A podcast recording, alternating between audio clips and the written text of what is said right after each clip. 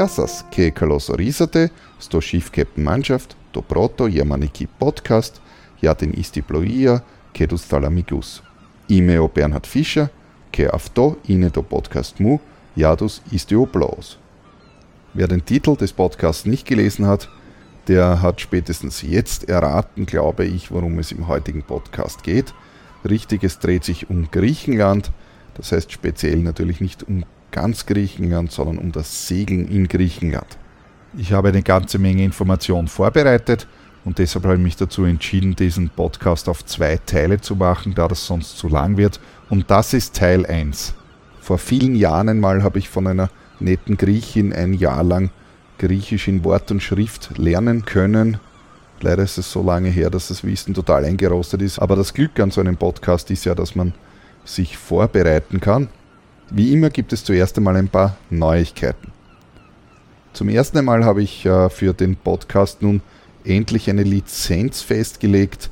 Um das Thema habe ich mich am Anfang überhaupt nicht gekümmert, aber irgendwie ist es doch wichtig, dass man seine Veröffentlichungen äh, mit einer bestimmten Lizenz versieht, gerade der heutigen Zeit, finde ich.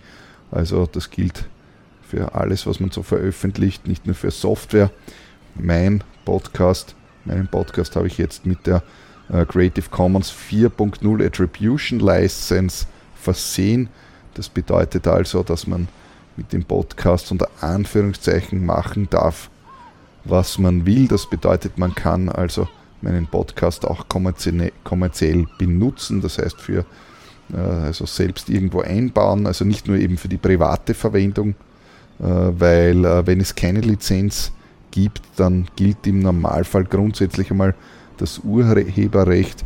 Das heißt, man kann ihn sich zwar privat anhören und auf äh, seinem, seiner Festplatte sozusagen speichern, darf aber sonst damit nichts machen.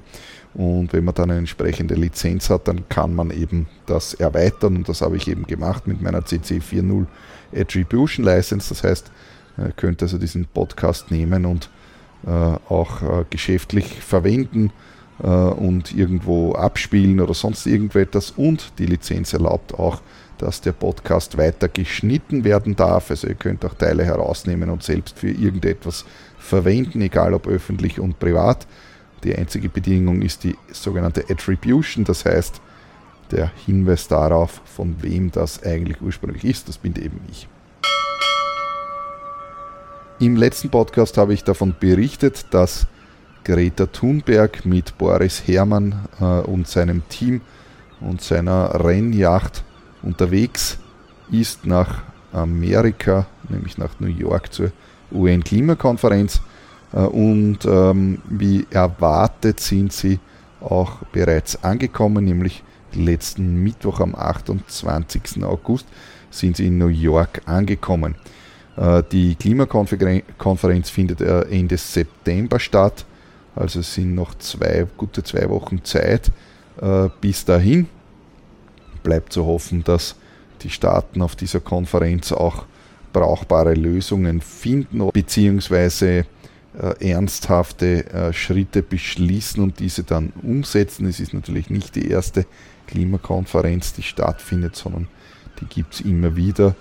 In der Vergangenheit wurde halt sehr viel geredet, ähm, und mittlerweile, äh, das Problem ist zwar nicht neu, aber mittlerweile spüren es, glaube ich, alle, dass äh, da etwas nicht stimmt und man etwas tun sollte und nicht nur reden. Werden wir sehen, was dabei herauskommt.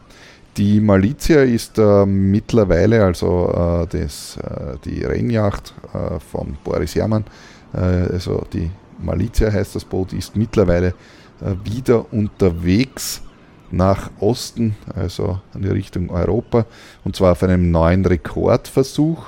Ich habe im letzten Podcast ja berichtet, dass der Schweizer Ellen Rurer einen äh, Rekord aufgestellt hat, einen neuen, und zwar von eben New York bis zum Lizard Point in, äh, in England. Äh, das war eben ein Single-Handed Rekord und genau dieselbe Strecke fährt jetzt auch die Malizia allerdings mit Crew, das heißt, es ist eine andere Wertung bzw. eine andere Klasse, nämlich eben die, äh, die, äh, der Crude-Rekordversuch, also der Rekordversuch mit Mannschaft sozusagen.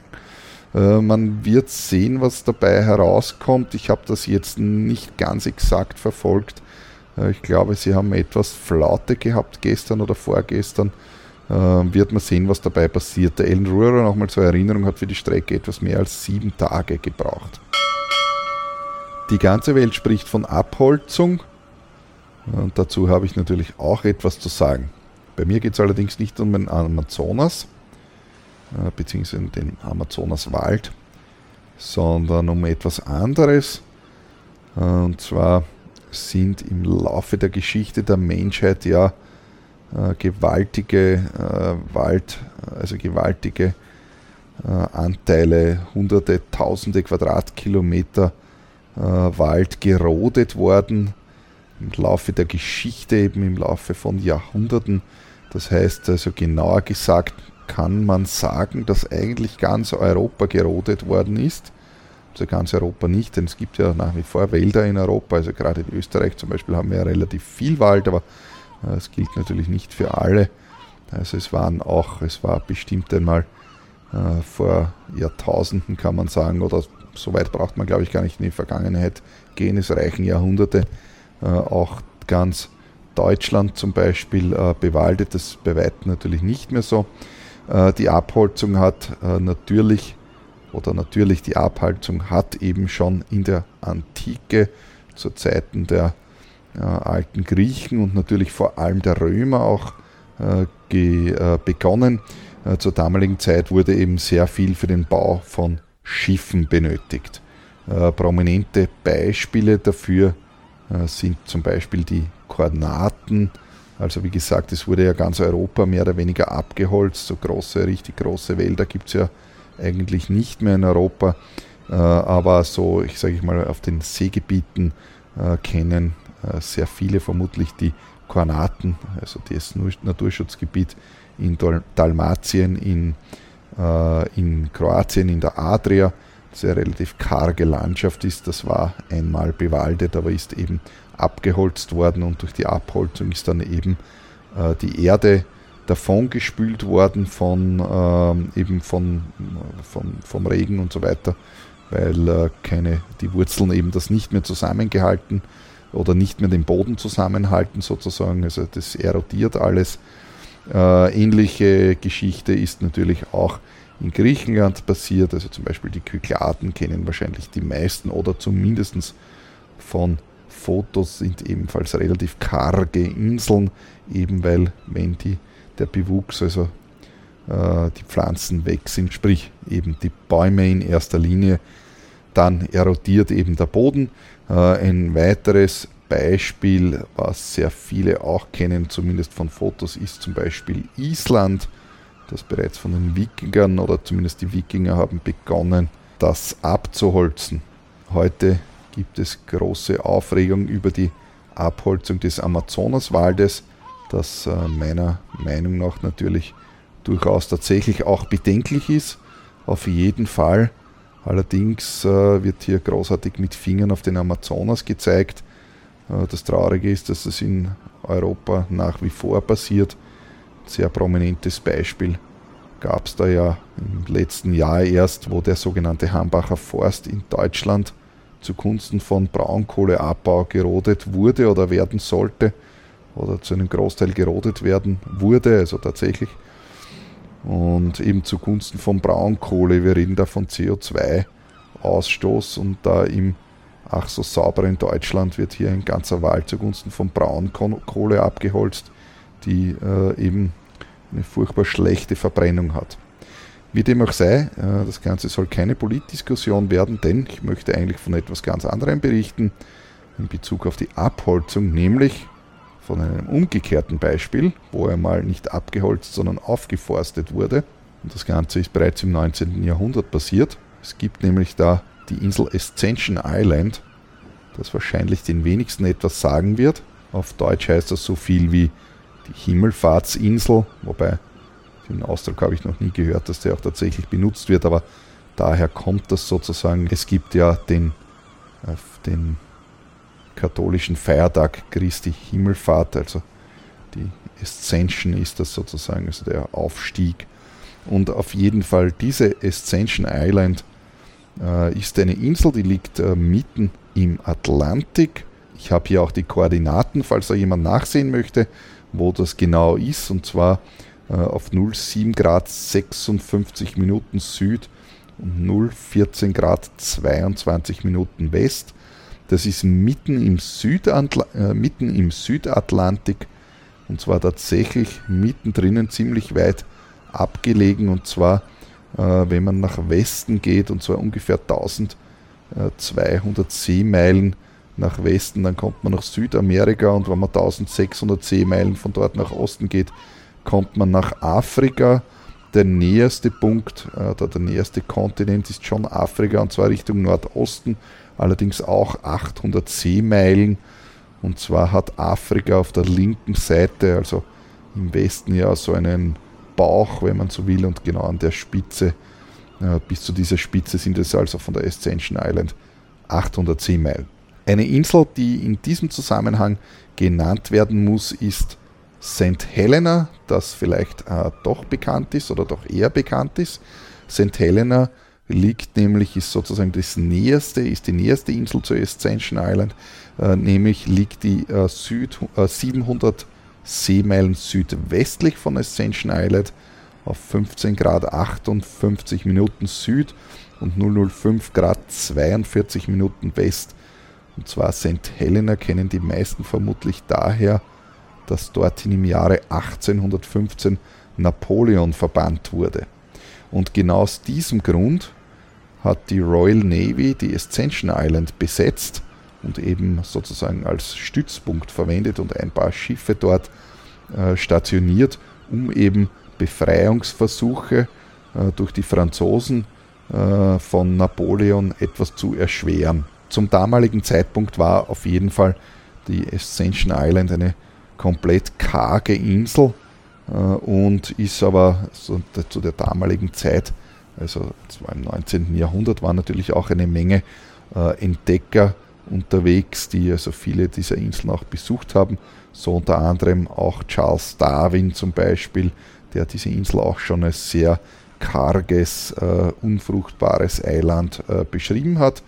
Und auf jeden Fall war das dann so, dass im Jahr 1843 der Botaniker Joseph Hooker vorgeschlagen hat, die Insel zu bepflanzen, mit dem Ziel eben, dass äh, dadurch eben der Boden etwas fruchtbarer wird und auch mehr Feuchtigkeit hält und dann mehr, mehr Nahrung da ist, um gegebenenfalls äh, eben äh, Getreide oder sonstige äh, Pflanzen anzubauen, aber in erster Linie auch damit die Tiere, die dort gewohnt haben, also und die, also die äh, Soldaten, die stationiert waren, die mussten ja auch natürlich was essen und die haben sich dort von Ziegen und Rindern und so weiter ernährt, aber die Tiere müssen natürlich auch etwas äh, fressen und dementsprechend hat eben dieser Joseph Hooker vorgeschlagen, die Insel zu bepflanzen. Und das Ergebnis war, dass in den Jahren darauf äh, eben äh, mit Schiffen Bäume, äh, also, also kleine Bäumchen sozusagen, äh, massenhaft herangeschifft wurden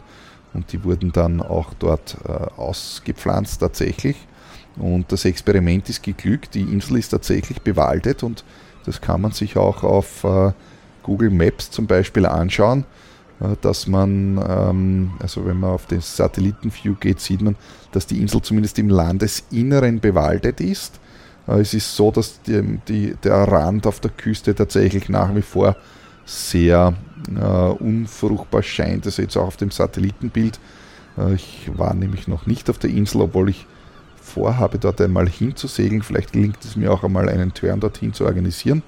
Äh, wie dem auch sei, äh, es ist äh, am Küstenstrich sozusagen nach wie vor unfruchtbar, aber wenn man sieht, sieht man im Landesinneren ist die Insel komplett grün und wenn man auf dem Satellitenbild weit genug hineinzoomt, dann sieht man tatsächlich, dass dort also äh, auf dieser Insel Bäume äh, wachsen. Also die ganze Insel ist eben bewaldet. Es sind nicht nur drei, vier Bäume, sondern es ist tatsächlich äh, bewaldet. Also dieses Experiment hat funktioniert und eben in umgekehrter Richtung. Man also gesehen, dass man auch etwas aufforsten kann, was von der Natur gar nicht so vorgesehen war, unter Anführungszeichen. Aufforsten ist vielleicht generell eine gute Idee, wenn ich mir vorstelle, nur jeder Zehnte würde jetzt sofort auf der Stelle oder sagen wir mal in den, im nächsten Monat einen Baum pflanzen, dann wären das alleine 800.000 Bäume. Also geht hinaus und setzt Bäume, jeder einen, dann haben wir 800.000 Bäume mehr, das wäre ja nicht schlecht. Und wer jetzt da keinen äh, Garten oder sonst keinen geeigneten Ort hat, die lade ich gern zu mir ein. Ihr könnt bei mir Bäume pflanzen, ich habe genug Grund. Ähm, schickt mir ein Mail, kommt her, bringt einen Baum mit und den könnt ihr dann wo einsetzen.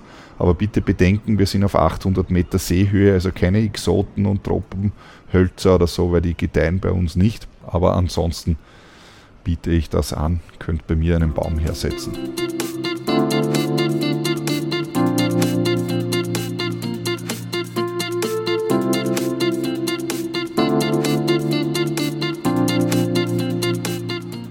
Die Griechen und das Meer sind eine Einheit.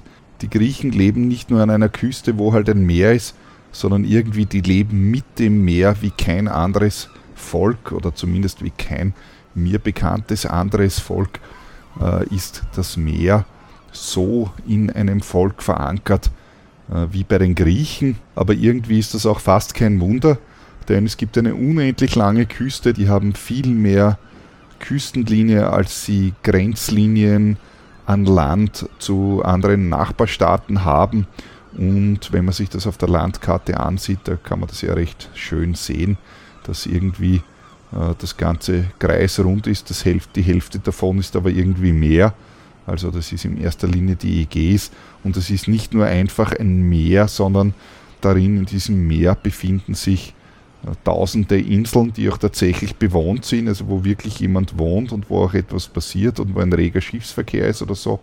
Weil man könnte ja sagen, ja, Italien hat ja auch eine lange Küste, ja, das ist richtig, aber die Italiener haben irgendwie keine Inseln oder, also keine Inseln stimmt jetzt natürlich nicht, aber verglichen mit der Vielzahl der Inseln, die die Griechen da haben, äh, sind es verschwindend wenige Inseln. Und äh, die sind also tatsächlich auch eben alle bewohnt und da gibt es einen regen Verkehr zwischen den Inseln und auch von der Geschichte her war das natürlich immer schon so und äh, das Meer spielt also auch in der griechischen Geschichte natürlich eine ganz wesentliche Rolle. Das spiegelt sich teilweise auch in der Sprache wieder. Es gibt im Griechischen zum Beispiel für Blau verschiedene Ausdrücke, also eben jetzt nicht nur hellblau und dunkelblau, so wie wir, das gibt es natürlich im Griechischen auch, aber sie haben da noch verschiedene eigene Ausdrücke, die verschiedene Blautöne beschreiben. Da gibt es einmal das Wort Ble, aber dann haben sie auch noch Galanos, Galasios, Kianos, sind alles verschiedene Worte, die einen Blauton sozusagen bezeichnen. Äh, auch die Flagge ist äh, blau und weiß und äh, diese Farben symbolisieren angeblich eben äh, das, äh, den Himmel und das Meer. Und die Flagge hat auch einen Namen und sie wird bezeichnet als Igalanolevki, das heißt also die blau-weiße. Ja, das ist sozusagen der Name der Flagge, wenn man so will. Also da gibt es einen eigenen Wort. So etwas gibt es bei uns, glaube ich, nicht. Äh, zumindest hätte ich es noch nie gehört. Äh, die Griechen sind auch ein sehr gastfreundliches Volk. Äh, und auch das kann man in der Sprache ablesen. Sehr viel kann man ja in der Sprache generell ablesen. Also jetzt nicht nur in der griechischen Sprache, sondern in allen Sprachen kann man gewisse Dinge ablesen. Also ich bin jetzt natürlich kein Sprachwissenschaftler, aber diese Dinge über die Griechen, zumindest weiß ich das. Und äh, es gibt zum Beispiel das Wort Xenos und das bedeutet der Fremde, aber ein und dasselbe Wort bedeutet gleichzeitig auch der Gast. Die Griechen sind grundsätzlich ein sehr ehrliches Volk und es hat auch ein Handschlag noch eine Qualität bzw. ist etwas wert.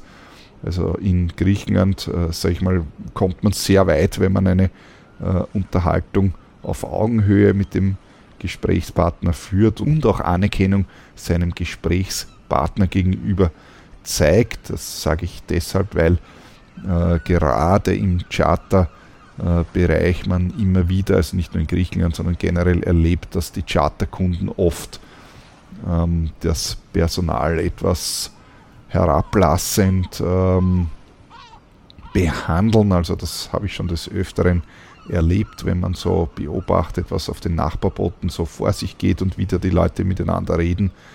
Äh, da kommen da so manche Charterkunden, die gerade ein oder zweimal im Jahr eine Woche Segel gehen und dann glauben, sie sind die Profis und sich dementsprechend, ich nenne es mal großkotzig, verhalten, so wie man in den Wald hineinruft, so kommt das dann eben auch zurück. Äh, das funktioniert bei den Griechen auch nicht besonders gut, wenn man also mit so einer Taktik ähm, hier mit seinem Gegenüber spricht. So gleich ein kleiner Tipp für alle, denen das vielleicht nicht klar war, obwohl das müsste ja meiner Meinung nach eigentlich fast selbstverständlich sein. Ja, wenn man glaubt, man ist schlauer und will irgendjemanden hineinlegen, dann funktioniert das in der Regel nicht besonders gut und die Griechen lassen einen, wenn sie merken, äh, man versucht hier etwas, dann lassen einen die ziemlich dumm sterben. Also das würde ich eher nicht probieren. Das gilt aber natürlich nicht nur für die Griechen schon, sondern generell natürlich für alle Menschen auf der Welt. Die Griechen sind sehr modern, sie haben meiner Meinung nach eine sehr gute Kombination gefunden aus äh, Tradition und Fortschritt. Es sind auch Geschäftsleute, die also eben Geschäfte machen, ganz einfach da, wo sie sind. Äh, und oft habe ich den Eindruck, dass sie viel fortschrittlicher sind teilweise als wir in Österreich. Äh, bei uns ist immer alles äh, Neue automatisch einmal negativ, habe ich den Eindruck. Also wird irgendwie so empfunden, alles was Neues ist einmal schlecht. Und was jetzt die Wirtschaft betrifft, also die Wirtschaft in Griechenland ist bestimmt viel freier. Also muss dazu sagen, also gerade in Österreich ist die Wirtschaft ja, äh, ja ich möchte nicht sagen kommunistisch, aber beinahe. Es, alles ist verboten, nichts darf man. Wenn man arbeiten will, wird man bestraft und so weiter. Aber ich will hier nicht ins Politische abrutschen. Das ist in Griechenland auf jeden Fall sehr äh, also wesentlich freier als bei uns. Wenn man Geschäfte machen will, da kann man das. Und äh, auf der anderen Seite sind die Griechen aber von ihrer Einstellung aber auch wesentlich stressfreier. Sie machen sich nicht unnötig einen Stress äh, und sind deshalb äh, wesentlich entspannter, weil die Griechen wissen, dass nämlich morgen auch noch ein Tag ist. Ähm, und ähm, ja, wenn sich heute etwas nicht mehr ausgeht, dann macht man das einfach morgen und das ist äh, etwas, das den super gestressten Deutschen oder Österreicher äh, manchmal äh, vielleicht etwas zur Verzweiflung bringt. Aber ich kann nur sagen, im, im Laufe des Älterwerdens kommt man irgendwann drauf, dass die Dinge, die immer super dringend sind, äh, dann doch nicht so dringend sind. Man muss nur eine Zeit lang einfach warten. Dann sind sie plötzlich nicht mehr so dringend. Was sollte man noch über die Griechen wissen? Äh, von der Gestik her gilt es als äh, Beleidigung und abwertend, wenn man mit der offenen Handfläche äh, sozusagen zu einer Person hin zeigt. Das sollte man also im Normalfall unterlassen und das sage ich deswegen, weil das vielleicht unabsichtlich passieren kann, wenn man jemanden zuwinkt und ihm schön da die Handfläche zeigt. Also sollte man eher äh, unterlassen, beziehungsweise die Hand, wenn man schon winken möchte, umdrehen, dass die Handfläche eben nicht zu dem, dem man hinwinkt, sozusagen äh, hinzeigt. Äh, ich denke da vielleicht jetzt zum Beispiel an die Situation, dass man in einen Hafen hineinfährt und äh, man möchte da äh, auf sich aufmerksam machen und sieht jemanden, der da an der Hafenmauer steht und einem vielleicht helfen möchte oder so. Ja, von der Kommunikation, Griechen sprechen natürlich Griechisch, ist ganz klar, aber jeder Grieche spricht auch Englisch natürlich, das heißt mit Englisch kommt man perfekt äh, durch Griechenland durch, wobei es natürlich immer alle oder jeder freut sich natürlich, wenn der Gast ein paar Worte äh, seiner eigenen Sprache sozusagen spricht. Und deshalb möchte ich auch ein paar Worte über das Griechische verlieren. Also Griechisch ist zum einen eine äh, natürlich grundsätzlich sehr alte Sprache, das heißt, das Neugriechisch ist natürlich eine moderne Sprache, aber die Wurzeln gehen sehr lange zurück, über mehrere Jahrtausende. Äh, genau weiß ich es nicht. Ich glaube, auf Wikipedia habe ich gelesen 3500 Jahre oder so, aber ich bin mir jetzt nicht mehr ganz sicher. Das Neugriechisch ist natürlich aus dem Altgriechisch entstanden. Altgriechisch ist aber eine tote Sprache, spricht niemand mehr, kann man eigentlich für nichts brauchen, außer vielleicht Historiker, aber ansonsten ja. Äh, das Neugriechisch ist auf jeden Fall eine sehr weiche und flüssige Sprache. Äh, das liegt unter anderem daran, weil die harten Laute, die wir zum Beispiel im Deutschen und die es natürlich auch in anderen Sprachen gibt, also wie, wie das PT, also Paula, Theodor, Konrad und, und noch andere harte Laute, die sind eben im Laufe der Jahrhunderte und Jahrtausende zu weicheren Lauten verschliffen worden.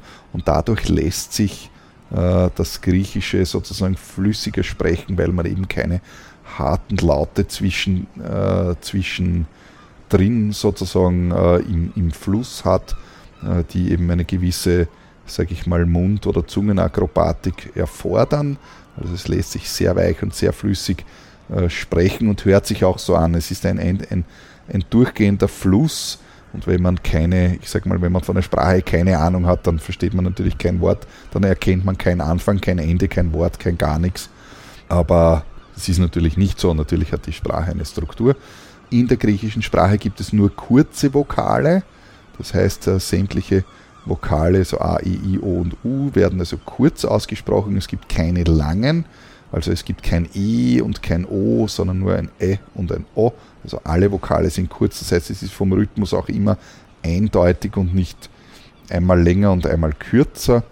Äh, was kann man noch sagen? Ja, die Griechen haben fünf verschiedene Is in ihrer Sprache die allerdings alle fünf gleich ausgesprochen werden. Also es gibt in der Sprache, also im gesprochenen Griechisch nur ein I, das ist eben das I. Und äh, in der Schrift sind es aber fünf verschiedene Is. Und der Grund dafür ist eben äh, einfach historisch gewachsen, dass im Altgriechischen diese verschiedenen Is irgendwie anders ausgesprochen wurden oder so. Wobei vom Altgriechischen habe ich keine Ahnung, das habe ich nur so gelesen. Aber es ist eben so, und diese fünf Is ähm, machen einem insofern äh, das Leben etwas schwer. Und zwar, wenn man eben nicht muttersprachlich Griechisch kann, dann muss man, wenn man also ein Wort gehört hat, kann man es nicht unbedingt äh, aufschreiben, weil es kann eben, wenn ein I drinnen ist, irgendeins von diesen fünf Is sein und das muss man sozusagen dann auswendig lernen. Obwohl ähm, schon gewisse Regeln drinnen sind und gewisse Is an gewissen Positionen natürlich immer vorkommen. Ähm, aber ansonsten ist es dann öfters eine Glückssache, ob man das richtige I erwischt beim Schreiben. Aber nur beim Schreiben. In der Sprache ist es ein I. Und zwar gibt es da das ITA, das gibt es im, äh, im Deutschen nicht. Geschrieben wird es als H eigentlich. Dann gibt es das J, das ist eben das normale I, was wir in unserer Schrift auch drinnen haben. Dann gibt es das Y, ja, richtig, es heißt nämlich Y, nicht Y, das ist nur im Deutschen ein Y und das führt dann oft zu Aussprachefehlern, aber dazu komme ich dann gleich. Also das Y wird auch genauso geschrieben, ist aber ein I, heißt im Griechischen Y. Und dann gibt es noch die Zwielaute, sowas gibt es ja im Deutschen auch.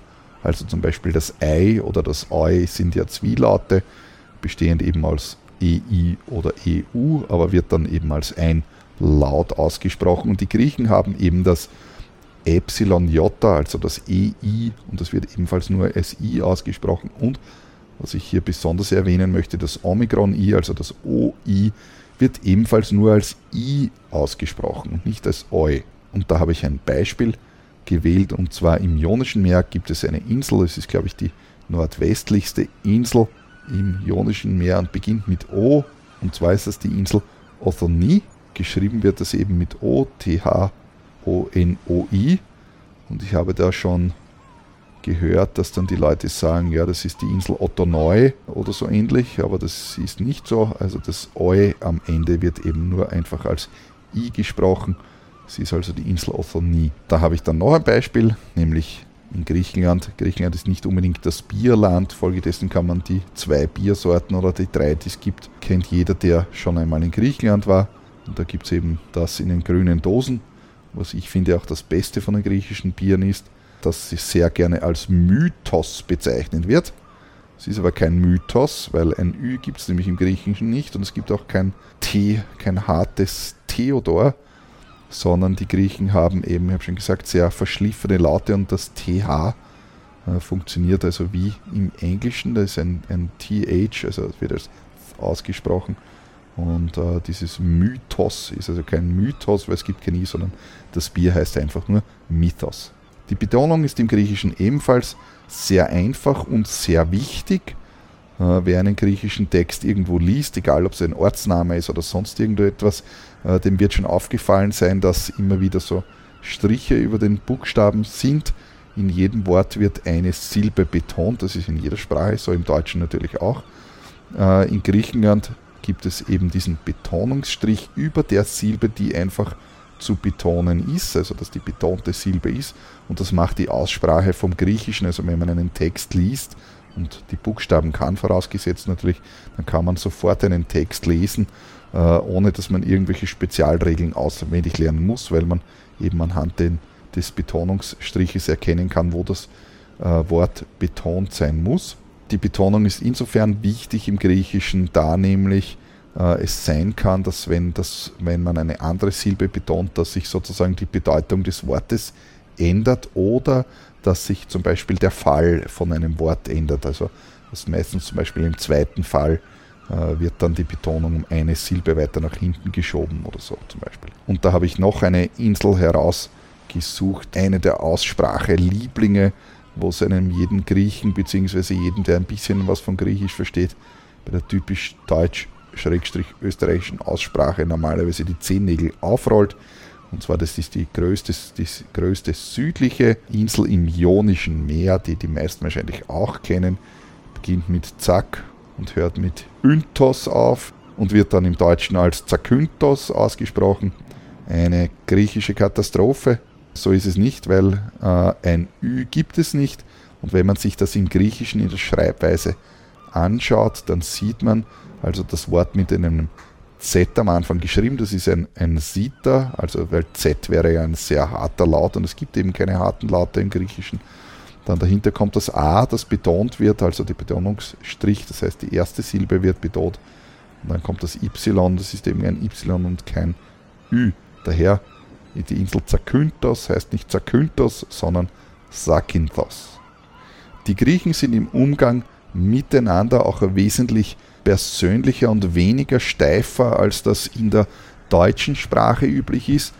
Äh, das bedeutet, die Höflichkeitsform, die es ja auch in den meisten Sprachen gibt, wird also normalerweise per Default eigentlich nicht verwendet. Das heißt, standardmäßig ist man eigentlich per Du.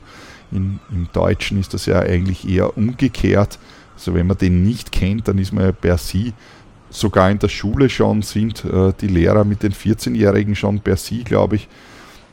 Griech Im Griechischen ist das nicht so, man ist dann eigentlich eher per Du und die Höflichkeitsform wird dann verwendet, wenn sie tatsächlich aus griechischer Sicht angebracht ist, sozusagen. Also das heißt, wenn man dem anderen besonderen Respekt entgegen, entgegenbringen will, weil es eben äh, eben eine besondere Persönlichkeit ist oder eine ältere Person, das spielt zum Beispiel auch eine Rolle, aber mit älter ist jetzt nicht gemeint, dass der um drei Jahre älter ist, sondern tatsächlich älter sozusagen.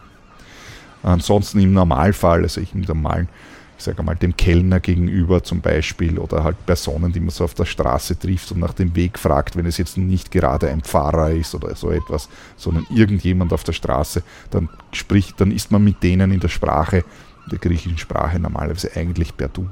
Dann habe ich da ein paar Worte, die man vielleicht brauchen kann. Da gibt es einmal die Farbe Rot und Weiß, Kokino und Levko.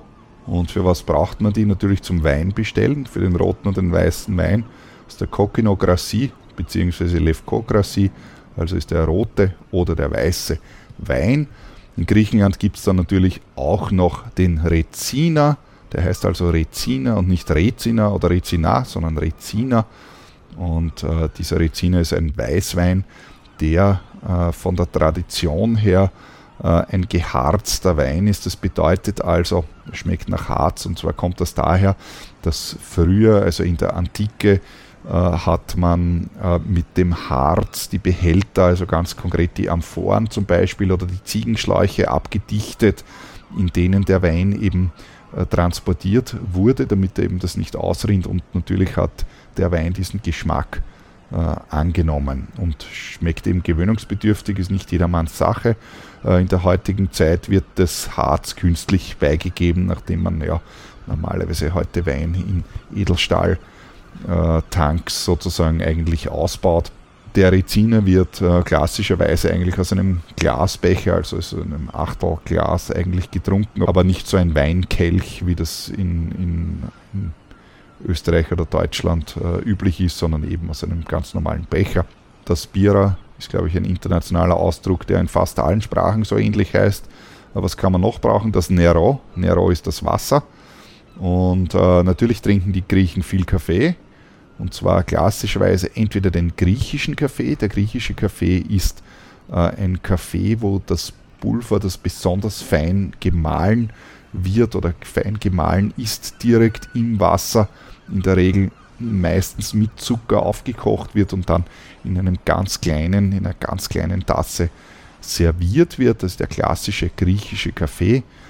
Äh, das ist auch das Gleiche, was die Türken machen. Dort heißt er halt türkischer Kaffee, aber es ist genau das Gleiche. Und was die Griechen auch trinken, das Volksgetränk schlechthin ist Nescafé Frappé. Äh, das ist eben ein kalter, äh, mit Wasser angerührter ähm, Löskaffee sozusagen. Das ist das Volksgetränk, das moderne Volksgetränk schlechthin.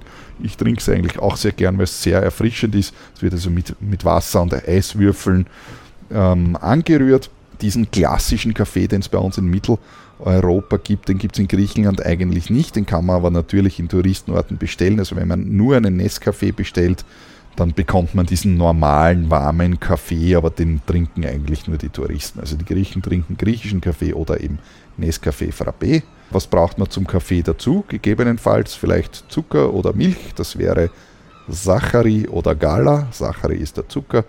Und da kann man sagen, ja, Mesachari Choris Gala. Das heißt also mit Zucker, ohne Milch zum Beispiel. Ja? Also Me heißt mit, Choris heißt ohne. Ja, mit und ohne, da gibt es auch Ja und Nein auch dazu. Ne heißt Ja, Ochi heißt Nein. Und da äh, bin ich schon am Ende. Was kann man sonst noch brauchen? Naja, zählen vielleicht. Mithen ist 0 und dann geht es weiter mit Enadiotria 1, 2, 3. Tessera Bende Exi ist 4, 5, 6. Efta 8 Enya ist 8, äh, ist 7, 8, 9. Und Deca ist 10. Und dann geht es weiter mit Endeca Dodeca ist also 11 und 12. Und dann wie im Englischen auch zum Beispiel eben Decatria, Decatessera, Decapende, also 10, 3, 10, 4 also so wie eigentlich in allen Sprachen, außer in Deutschen, zumindest allen mir bekannten Sprachen. Bitte und Danke braucht man vielleicht auch noch. Das wäre Efcharisto und Paragalo. Also Bitte und Danke. Ich denke, das genügt jetzt und das Ganze soll ja kein Griechischkurs werden, sondern nur ein bisschen Information rund um die Griechen, um Griechenland und um Segeln in Griechenland. Was brauche ich an Literatur mit? Beziehungsweise was gibt es an Literatur? natürlich eine Menge. Ich habe hier natürlich nur das Wichtigste oder zumindest die Unterlagen, die ich benutze und die ich für gut halte. Da wäre zum einen einmal zu erwähnen der Greece Sea Guide aus dem Eagle Ray Verlag von Nicolas de Elias. Das ist ein also Pilotbook, also das heißt ein nautisches, also nicht nur ein Pilotbook, es ist ein nautisches Kartenwerk und Handbuch in einem von also hervorragender Qualität, kann ich nur sagen, also wirklich definitiv hervorragende Qualität. Das ist meiner Meinung nach das Beste überhaupt, was es gibt für Griechenland. Äh, wer zum Beispiel den Reeds Almanac kennt, äh, der also ja ein also englisches äh, Werk ist, also ebenfalls so ein 1000 Seiten Schmöker. Äh, der Reeds Almanac ist ebenfalls extrem umfassend, da steht alles Mögliche drin, also für viel mehr natürlich. Also nicht nur für Griechenland. Also Griechenland steht im Reads Almanac nicht drin, aber ich möchte das nur vergleichen jetzt, dass inhaltlich im Reads Almanac eine ganze Menge drinnen steht, außer eben Karten, die sind dort nicht drinnen. Die Pilotbooks äh, die, äh, vom Eagle Ray Verlag, also da steht wirklich ebenfalls wahnsinnig viel drinnen, also eben nicht nur, äh, dass hier Karten drinnen sind, die man zur Navigation brauchen kann, sondern ist auch rundherum eine Menge Information über jeden Hafen drinnen, die Tiefen in jedem Hafen, wo welches Amt ist. Äh, es steht drinnen, welche Funkzeiten, welcher Sender hat, wann der Wetterbericht kommt, äh, wie das Wetter wo ist, wie die Strömungen sind, äh, zu welcher Jahreszeit und, und, und. Also es ist ein sehr, sehr umfang, umfangreiches ähm, Werk. Das Ganze ist im A3-Format, das ist also groß ein so ein Teil, es hat nämlich vier Teile, ein so ein Teil hat so eineinhalb bis zwei Kilogramm und circa 150 bis 200 Seiten. Das kann man im Online-Shop bestellen. Da gibt es den Link natürlich in den Show Notes. Und gesamt, also ganz Griechenland, also die gesamte griechische See ist in vier Teile, also vier solche Bücher aufgeteilt. Äh, ein Buch kostet im Online-Shop 90 Euro, aber Achtung, da kommen ähm, nach äh, Europa noch, ich kann mich jetzt nicht genau erinnern, aber 20 bis 30 Euro Versandkosten dazu, weil das eben so ein großes, schweres Teil ist. Also ein Buch alleine, äh, wie gesagt, ist äh, eineinhalb bis zwei Kilogramm schwer und ein so ein Buch hat 150 bis 200 Seiten, sind nicht alle gleich dick. Und wie gesagt, es sind vier Teile. Und zwar ist es folgendermaßen aufgeteilt. Im Teil 1 ist äh, die Südwest-Ägäis drinnen. Das bedeutet also äh, das Saronische Golf, äh, der Argolische Golf, äh, die Kykladen und Greta. Im Teil 2 ist äh, die äh, Nordwest-Ägäis drinnen. Das heißt, ähm, die Halbinsel Evia, die nördlichen Sporaden und Kalkidiki. Im Teil 3 ist das Ionische Meer drinnen und eben der westliche Peloponnes. Und im Teil 4 ist die östliche äh, die gesamte östliche Ägäis drin. Das heißt, im Wesentlichen sind das die östlichen Sporaden und der Dodekanes. Dodekanes heißt übrigens, äh, das kommt von Dodekanisi und Dodeka heißt ja zwölf und Nisi ist die Mehrzahl von Inseln, also Dodekanisi heißt die zwölf Inseln. Was es im selben Verlag dann noch gibt, ähm, sind Pilot Charts, also, also echte Karten jetzt, äh, wobei, wie gesagt, dieses Buch alleine nahezu das Kartenmaterial ersetzt. Also ich fahre normalerweise eben mit dem passenden Buch dazu, also zum Seegebiet, wo ich bin und mit dem Kartenplotter. Äh, es gibt dann aber aus diesem, äh, von diesem selben Verlag in derselben Qualität auch Seekarten dazu, also zum Auffalten, klassische Seekarten, die also für den Sportbooteinsatz eben gedacht sind. Äh, und das gesamte griechische Meer ist also auf 20 Karten äh, aufgeteilt und es gibt dann auch noch Übersichtskarten. Wie gesagt, auch diese Karten sind sehr extrem genau. Äh, das sind Karten, die kann man auseinanderfalten, so wie eine, wie man früher Karten im BKW verwendet hat. Also die kann, man so groß ausfalten. Und äh, auf der einen Seite ist eben die, die Seekarte und auf der Rückseite äh, sind die gesamten Hafenbeschreibungen und Detailerläuterungen dabei. Eine so eine Karte kostet 24 äh, Euro und bekommt man ebenfalls im Online-Shop bei eagleray.gr. Griechische Literatur, was gibt es noch? Und zwar ein weiteres Standardwerk, das ebenfalls hervorragend ist, ist der Rod Heikel. Also der Rod Heikel ist ein Autor natürlich, aber äh, das ist ebenfalls ein Standardwerk äh, für äh, die griechischen Gewässer. Und zwar heißt das Buch Greek Waters Pilot, ist im äh, Imre Verlag erschienen, ist eben ebenfalls so ein 5 cm dickes Buch von äh, Rod äh, and Lucinda Heikel. Und das ist jetzt ein klassisches Hafenhandbuch, also ein normales Hafenhandbuch im klassischen Sinn, mit viel Text, mit Beschreibung dazu, wie die Häfen sind, wie die Ansteuerungen sind. Dort steht drinnen auch, ähm, ob man in einem Hafen, ich sage jetzt einmal, Wasser bekommt, ob man ähm, äh, ob es dort einen Supermarkt gibt, ob man tanken kann und so weiter. Wobei diese Informationen auch, möchte ich an dieser Stelle sagen, in den Pilot-Books drinnen steht. Also da steht auch dabei, ob in den Häfen zum Beispiel Wasser und Strom und solche Informationen sind ebenfalls alle in den Pilot-Books vom Eagle Ray Verlag drinnen. Äh, ergänzend in dem Hafenhandbuch ist halt mehr Text drinnen, wie in meinem Hafenhandbuch üblich ist. Das heißt, da ist also wesentlich mehr Text noch drin, wenn man eben gerne mehr liest. Ja. Die aktuelle Version ist die 13. Auflage von 2018. Ähm, der Rod Heikel ist in Englisch. Es gibt dazu auch eine deutsche Übersetzung. Ich glaube aber, dass die deutsche Übersetzung meistens äh, nicht klarerweise ganz aktuell ist, da das Originalbuch eben Englisch ist. Ähm, die äh, Pilotbooks, äh, die griechischen Pilotbooks sind, in, sind zweisprachig, äh, und zwar in Griechisch und in Englisch. Und das ist also die Standardliteratur, äh, die meiner Meinung nach das Beste ist, was es überhaupt gibt für die griechischen Gewässer. Wie schon gesagt, ich selbst habe die äh, Pilotbooks eben vom Eagle Ray Verlag und ich habe auch einen Rod Heikel äh, und mit den Dingen fährt man also sehr gut. Da stellt sich vielleicht die Frage, was findet man auf Charterbooten? Also in meiner Beobachtung, obwohl ich jetzt keine Stricherliste geführt habe, ob es tatsächlich so ist, aber ich habe beobachtet in den letzten Jahren, dass sich auf allen Charterbooten irgendeine Ausgabe vom Rod Hackle äh, befindet. Also muss ja nicht immer hundertprozentig aktuell sein. Ich meine, ja, ich weiß, man lernt das auch so natürlich im Kurs. Als Ausbildner darf ich sowas eigentlich gar nicht sagen, aber ja, ich nehme meinen Rotheikel nämlich normalerweise nicht mit nach Griechenland, weil ich weiß, dass einer dort ist. Außerdem hat das Buch ebenfalls, glaube ich, eineinhalb Kilo und das ist im Fluggepäck eineinhalb Kilo, das man weniger sonstiges Zeug mitnehmen kann. Und dann findet man auf Charterbooten natürlich auch Seekarten und meiner Beobachtung nach sind das eben, wenn man Glück hat, schon diese Eagle-Ray-Karten, von denen ich vorher gesprochen habe. Äh, leider findet man auf vielen Charterbooten auch die Imray Sportboot-Karten, das sind diese blau-grünen. Die sind leider gerade in Griechenland also ich mag die überhaupt nicht, weil sie äh, sehr ungenau sind und oft einen sehr schlechten Maßstab haben, also viel, äh, zu, viel zu ungenau sind und so weiter, aber es ist, ist leider so.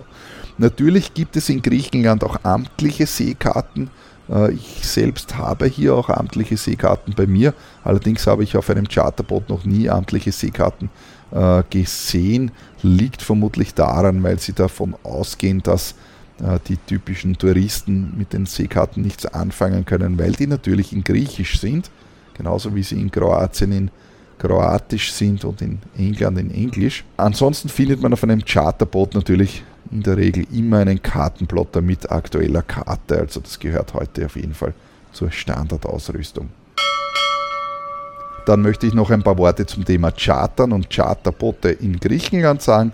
Also zum Chartern, grundsätzlich funktioniert das Chartern genauso wie, äh, wie überall anders auch. Und äh, das Besondere in Griechenland ist, dass in der Regel vor allem in der Ägäis äh, die Charterfirmen einen sogenannten Co-Skipper verlangen. Das heißt, rein rechtlich betrachtet gibt es natürlich keinen Co-Skipper, es gibt immer nur einen Skipper äh, und äh, der zweite ist ähm, rein von der Verantwortung Nussbrot wert. Der Co-Skipper ist jemand, der ebenfalls eine nautische Erfahrung hat. Das bedeutet, der Vercharterer verlangt in der Regel, dass man nicht nur als Schiffsführer einen ähm, ein Schiffspatent oder irgendeine Lizenz halt vorliegt, sondern dass auch noch jemand zweiter an Bord ist, der eben Erfahrung hat. Und diese Erfahrung kann nachgewiesen werden, eben entweder ebenfalls durch eine Lizenz. Und wenn man das nicht hat, also wenn man keinen zweiten mit hat, der irgendeine Lizenz hat, äh, dann äh, kann man das auch einfach nachweisen, in der Regel durch äh, Ausfüllen eines Formulars wo man hinschreibt, ja, man hat schon so und so viel Seemeilen und war auf diesen fünf Segel oder auf diesen drei Segeltörns und unterschreibt das und fertig sozusagen. Es ist also eine versicherungstechnische Angelegenheit genau genommen, wo sich eben der Vercharterer und auch die Versicherung einfach ähm, sicherstellen möchte, dass hier genügend äh, Personen an Bord sind, die mit dem Schiff umgehen können, da eben äh, das griechische, die griechische See, also die griechischen Seegebiete, äh, doch keine Spielwiese für Anfänger sind. Und das Hauptinteresse des Vercharterers ist natürlich, dass das Schiff nach der Woche einfach wieder zurückkommt und nicht äh, völlig zerstört ist. Die Boote sind in der Regel auch mit ordentlich Kette ausgestattet, also Ankern ist besonders wichtig in Griechenland. Dementsprechend sind die Schiffe eben mit ordentlich Ankerkette ausgestattet, in der Regel wesentlich mehr, als ich das aus anderen Mittelmeerrevieren kenne. Äh, Gleiches gilt auch für die Batterien. Man äh, ist wesentlich, also man muss wesentlich äh, autarker unterwegs sein und dementsprechend sind die Boote in der Regel immer mit wesentlich mehr Batteriepower ausgestattet als in anderen äh, Revieren im Mittelmeer und meistens auch mit Solarpanelen. Also es gibt nahezu kein Boot in Griechenland, oder zumindest in den letzten äh, Wochen und Monaten, wo ich in Griechenland war, soweit ich mich erinnere, waren immer Solarpaneele auf dem Boot installiert, also zumindest eins, aber das hilft schon gewaltig. Bei der Schiffsübernahme dennoch unbedingt äh, das äh, Ankergeschirr kontrollieren, denn äh, das wird ständig gebraucht, das braucht man beinahe täglich und kann natürlich sein, dass irgendwo einmal auch was kaputt wird und dass man das, dass das bei der Schiffsübernahme einfach übersehen wird. Das heißt definitiv, ich kann nur empfehlen, unbedingt das Ankergeschirr ordentlich kontrollieren, ob das wirklich funktioniert, weil man braucht das. Wenn man kein funktionierendes Ankergeschirr hat in Griechenland, dann hat man echt ein Problem. Äh, was man ebenfalls, äh, was ich empfehlen kann, zu, äh, was ich empfehlen kann, dass man kontrollieren sollte, ist, ob man genug Kabel und genug Wasserschlauch mit hat, also von der Länge her. Also mit so einem 10 Meter Kabelstummerl, wie man vielleicht in Kroatien noch zum Strom kommt. Das funktioniert in Griechenland nicht, da kommt man zu keinem Strom, wobei man generell eher sowieso weniger zu Strom kommt. Aber wenn man unbedingt Landstrom haben möchte, dann sollte man schauen, dass man genug Länge mit hat, auf jeden Fall. Und generell kann ich nur empfehlen, bei der Bootsübernahme recht genau zu sein, beziehungsweise die wichtigen Dinge tatsächlich kontrollieren und sich nicht verlassen, ja, wird schon alles passen, denn man ist in Griechenland viel, viel abhängiger von seinem Boot, äh, als das in anderen Revieren äh, ist, weil man eben sonst rundherum weniger Infrastruktur hat und eben viel mehr, viel länger auf dem Boot äh, unterwegs ist. Und damit komme ich mit dem Teil 1 meines Segeln in Griechenland Podcasts auch schon zum Ende. Es würde mich natürlich freuen, wenn ich da Feedback von euch bekomme. Ihr könnt mir jederzeit irgendeine Nachricht hinterlassen auf zum Beispiel Facebook unter www.facebook.com slash bhsela oder ihr könnt mir auf Instagram folgen, wo ich immer wieder auch schöne Fotos von Griechenland natürlich, aber auch von vielen anderen Ländern äh, poste. Mein Account heißt Bernhard Zähler oder ihr schickt mir einfach ein E-Mail ganz klassisch an bernhard.freeskippers.at. Und normalerweise verabschiede ich mich ja mit Viertein, nur eigentlich ist das nicht sehr seemännisch, sondern es ist sehr alpenösterreichisch. Und bei einem Segelpodcast müsste man da eigentlich was anderes sagen. So klassischerweise im Deutschen sagt man ja Mast- und Schotbruch oder immer eine Handbreit Wasser unter dem Kiel.